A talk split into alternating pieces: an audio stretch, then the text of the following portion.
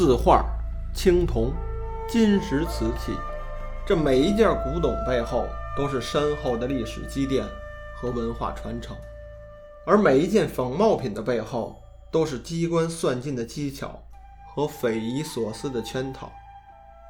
这里是三虎桥侦探社，我是铁探长。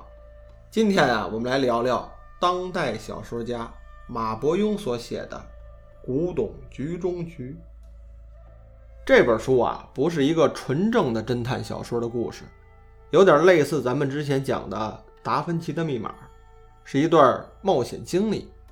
只不过呢，它里面讲述的是咱们本国的历史。还有啊，书画、瓷器这些古董，这里边提到的东西啊，都比较熟悉。它不像《达芬奇密码》里面讲的一些宗教历史的故事，似乎离这有点远。而《古董局中局》呢，最远啊，可达到唐宋时期；近的呢，也是民国年间的事儿。对于这些历史啊，咱们打小就听老师讲，因此读书的时候啊，更容易理解。但是读这本书啊，您不光需要点历史知识，还需要点偏门的知识，那就是古董鉴赏。说这个古董鉴赏啊，这有点高了，这可是一门大学问，涵盖了历史、考古等等这些，这可不是一般人能玩的。古董一词啊，按照百科上的解释，是指呢古代遗存下来的文化遗存物，包括传世的。还有地下埋着的，像出土的青铜器啊、竹简、陶器等等这些吧，都算是古董。咱们一般人玩的呢，像什么瓷器、书画这些东西啊，有点年代的，也就算个古玩。如果年代近一些的呀，顶多算是旧货。但是这些东西里面啊，也是鱼龙混杂的。由于现代科技水平的提高啊，这有些东西造假。或是用新东西做旧，也是真假难辨的。目前来说啊，依照现在的造假水平，如果靠老办法凭眼力去鉴定，那真的是很难了。说为什么要对这些古董古玩进行造假呢？那一句话就能说明白：物以稀为贵嘛。这些老东西上啊，承载着文化和一些早已失传的手工技艺。再加上时间对于物品的打磨呀，它的确会让人着迷。反正呢，我是很喜欢。我记着有一次啊，我去马未都先生开的官复博物馆。这个博物馆啊，一进去有个小广场，养了不少的猫。进到馆里边呢，有一个专门的古代家具展，这里面啊多是明清两朝的家具，包括什么罗汉床啊、八仙桌啊、太师椅这些。能叫上名字的东西，你看着这些古老木料打造的器物啊，经过时间的打磨，在经历一代代人的使用，它散发的光泽和气韵啊，它不是现在这些新东西所能拥有的。可能这么说吧，有点神乎其神的。说白了呢，它就是个东西，但是你要通过这个东西，能体会到它背后的历史和传出来的故事，那这个东西啊。就有了它特别的价值，这也是那些玩古玩的朋友们所玩味的那些。用句行话讲啊，叫做这老物件会说话。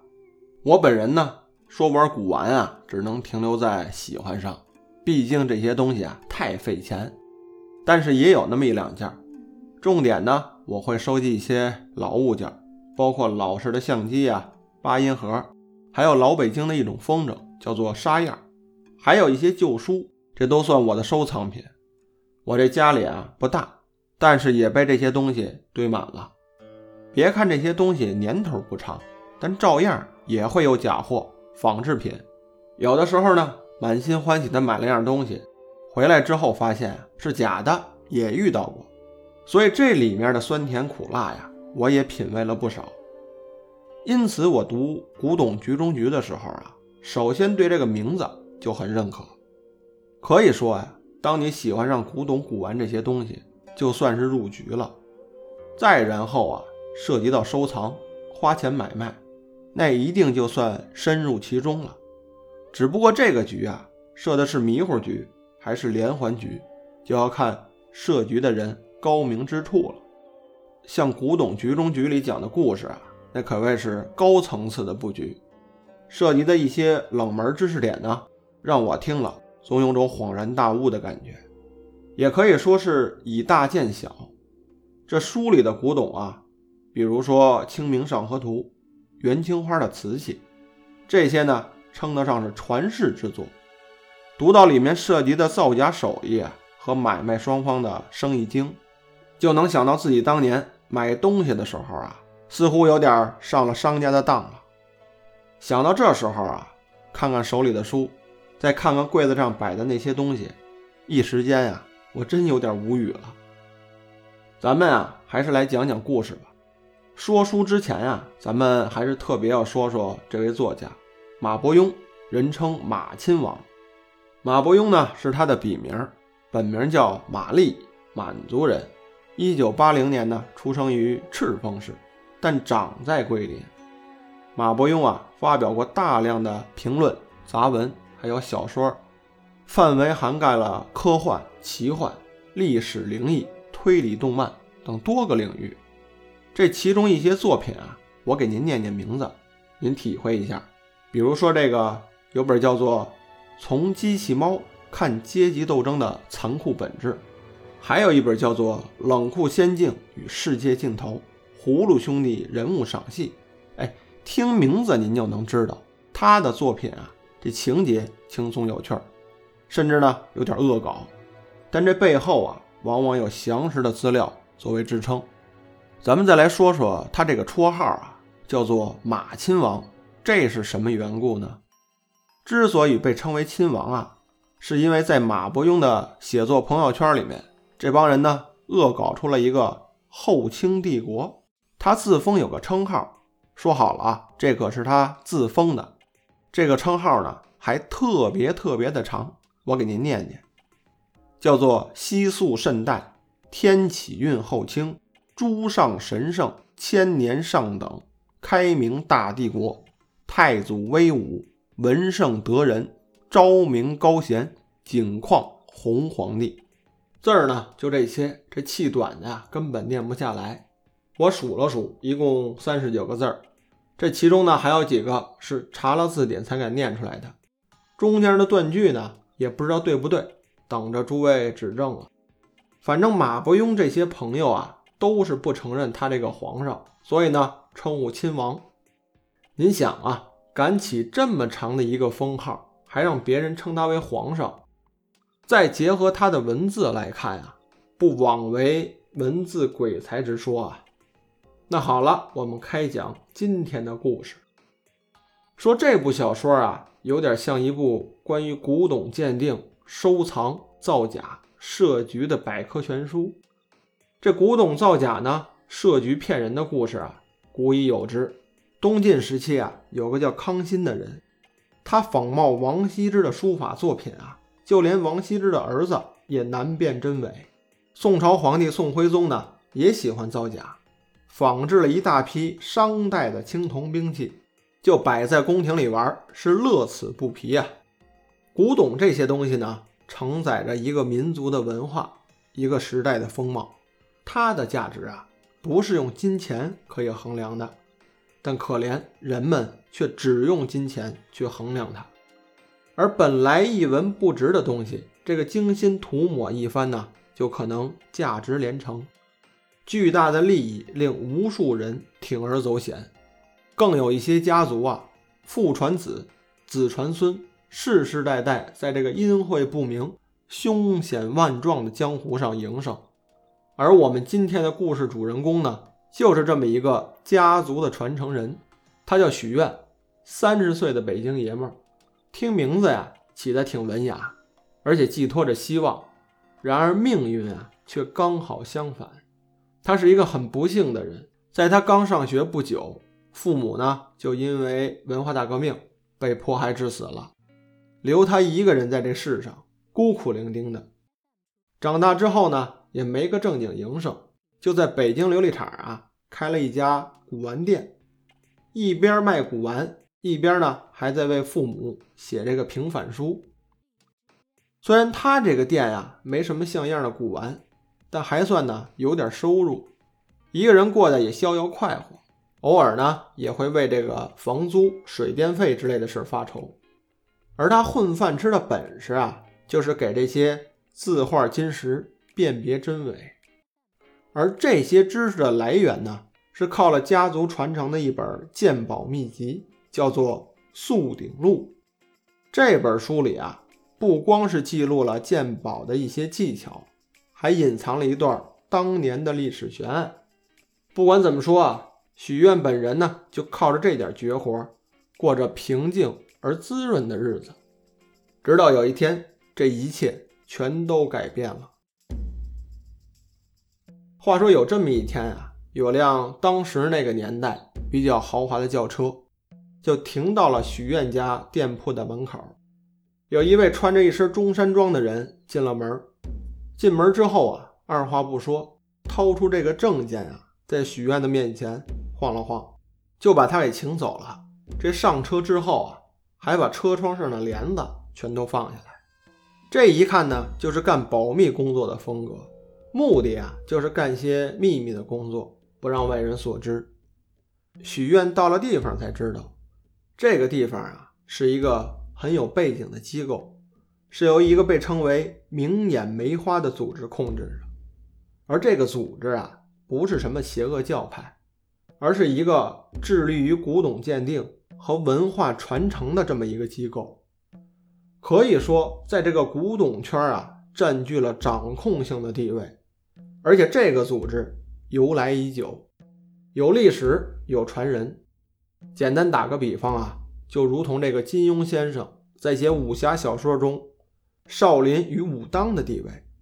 而这么大的一个组织找许愿来，什么事儿呢？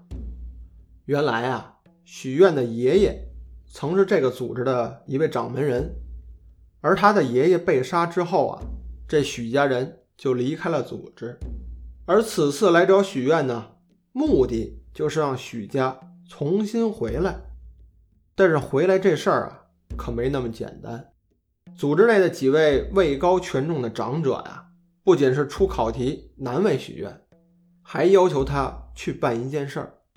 如果说此事办成了，那许家呢回归明眼梅花；但如果办不成，照样把许愿轰回自己的小店看摊儿去。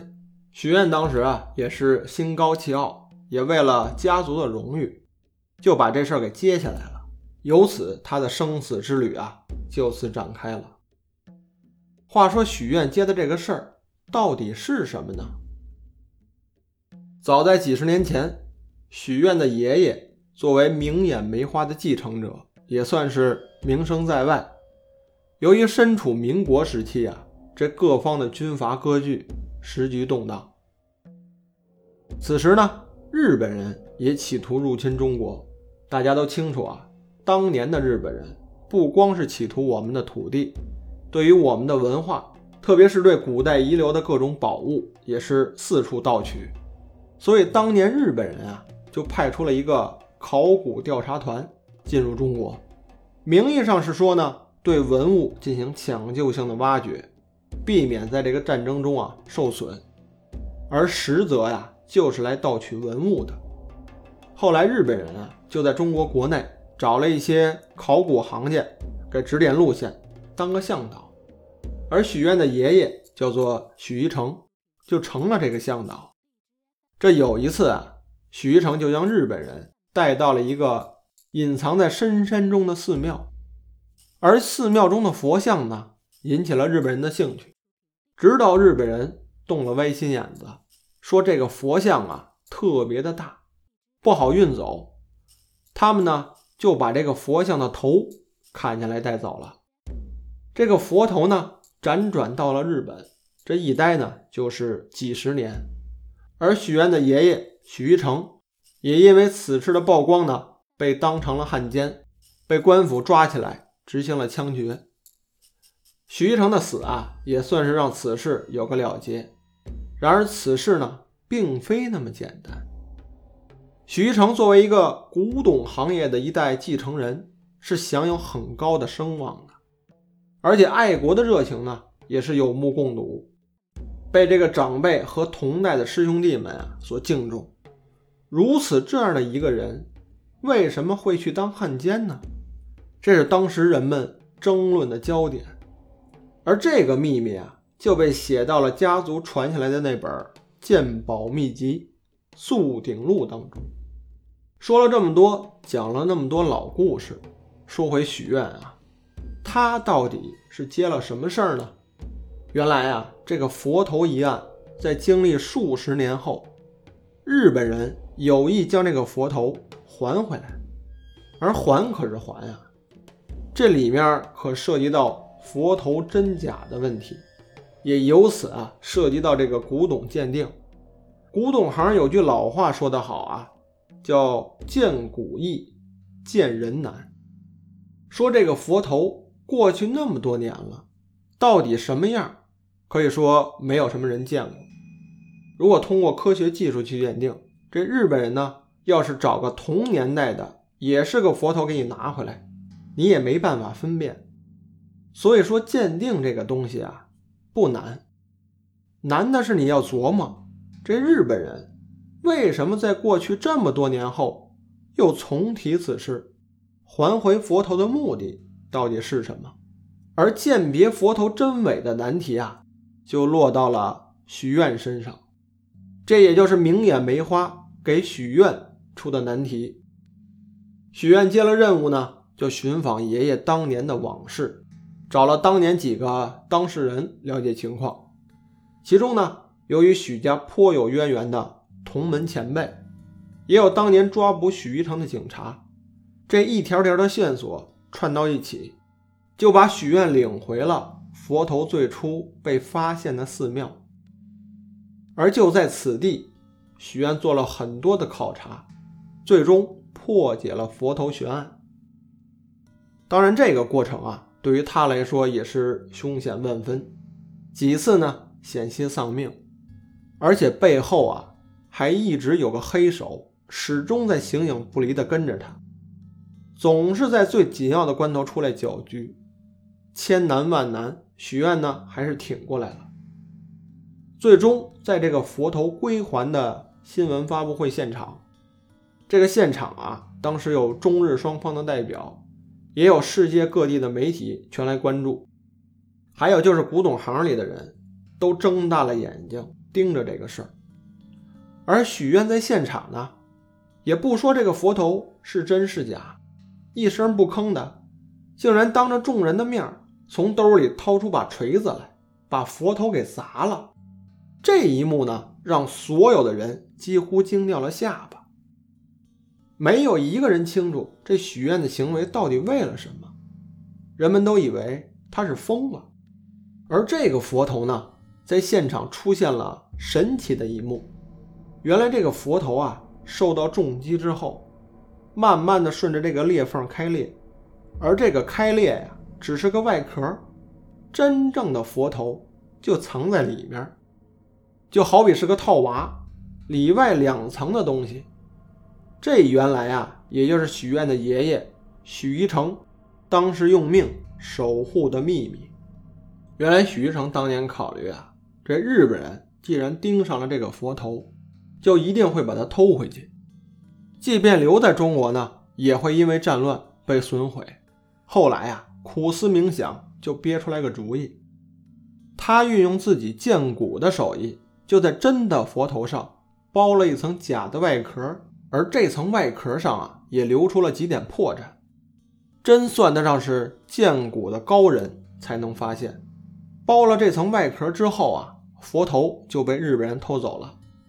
但是多年之后，日本人也随着科技的发展，建国的能力提升，就发觉这个佛头啊，似乎不大对劲儿，像是假的，但是又不敢确定，因此就想啊，把它拿回中国，让中国的专家们给出个结论。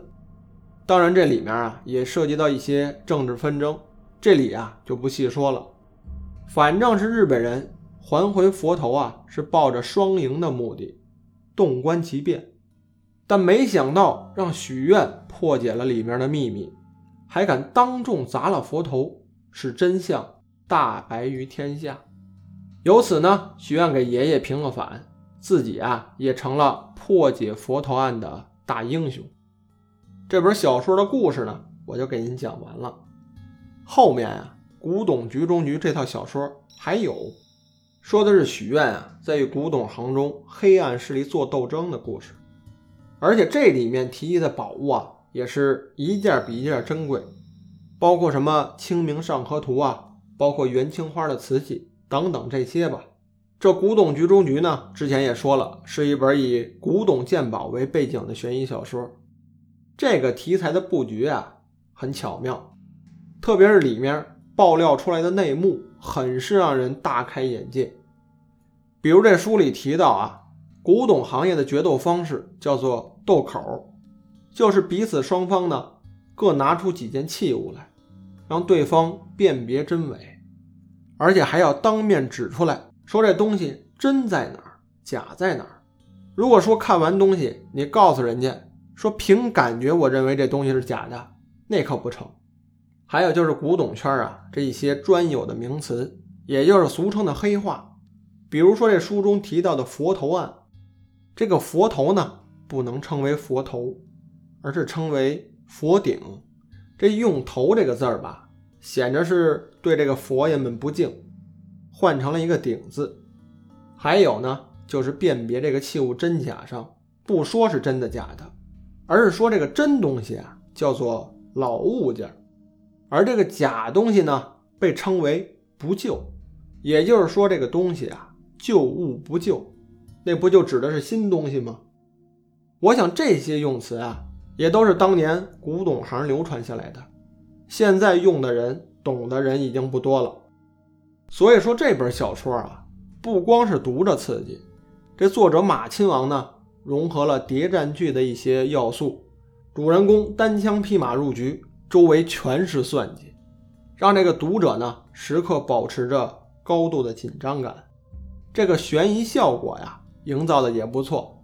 同时，里面介绍了古董江湖里造假做局的各种奇技淫巧，那也是对于我这样的猎奇者很想看到的内容。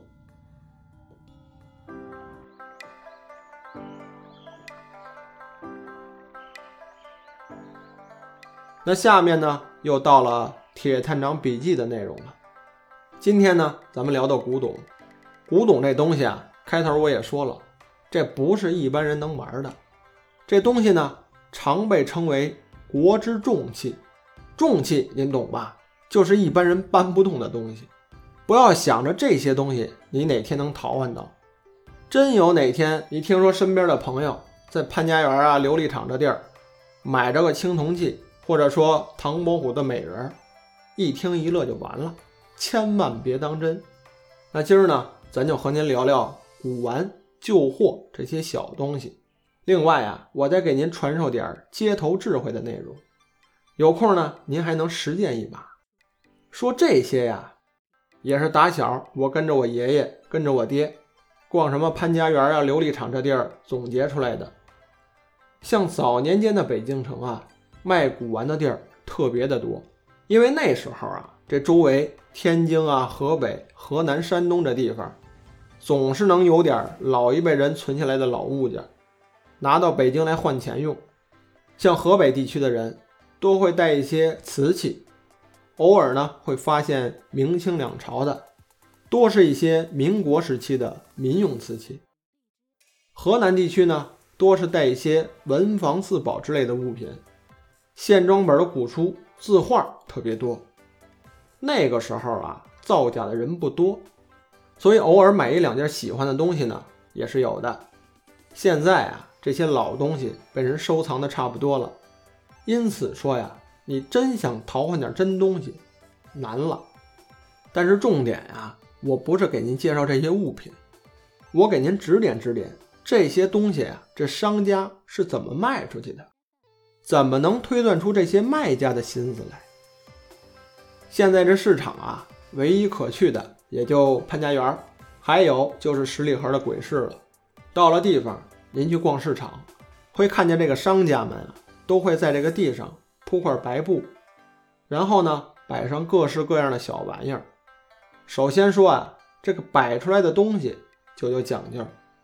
常见的就是文玩，这是一大类，这里面包括有宝石、手串、核桃，这些呢都是前几年流行的东西。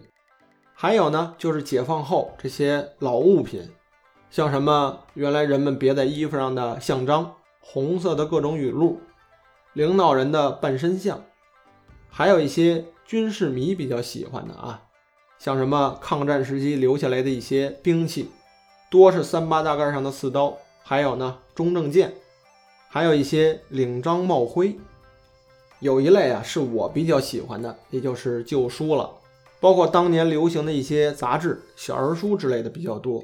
还有啊，就是杂项了。以上说的这些呀，无一例外，全有假的，而且物品价格越高，这假的东西啊越多。就比如说刚我说的中正剑。这个中正剑呀，是民国时候蒋介石赠给黄埔军校学生的，说是剑，实际上呢就是把匕首，有那么五六十公分长。因为这个蒋介石啊名中正，这剑呢因此得名。我有一次去逛潘家园市场啊，就一个早上，在这个各个摊儿上溜达一圈，就数出有七十多把中正剑来。这其中呢，还有一把做的特漂亮。那个商家看我站那儿半天，就盯着那把剑看，就递过来，非要让我仔细看看，嘴上还说这是个真家伙，正经的中正剑。我抽出这剑一看呀，长得和武士刀一样，哼！所以说这潘家园啊，就是个玩味，千万别当真喽。这东西摆到摊儿上，还是有一定技巧的。商家呢会选个比较亮眼的东西摆在当中。这个用意啊，就是抓人的眼球，让这个逛市场的人啊停下来。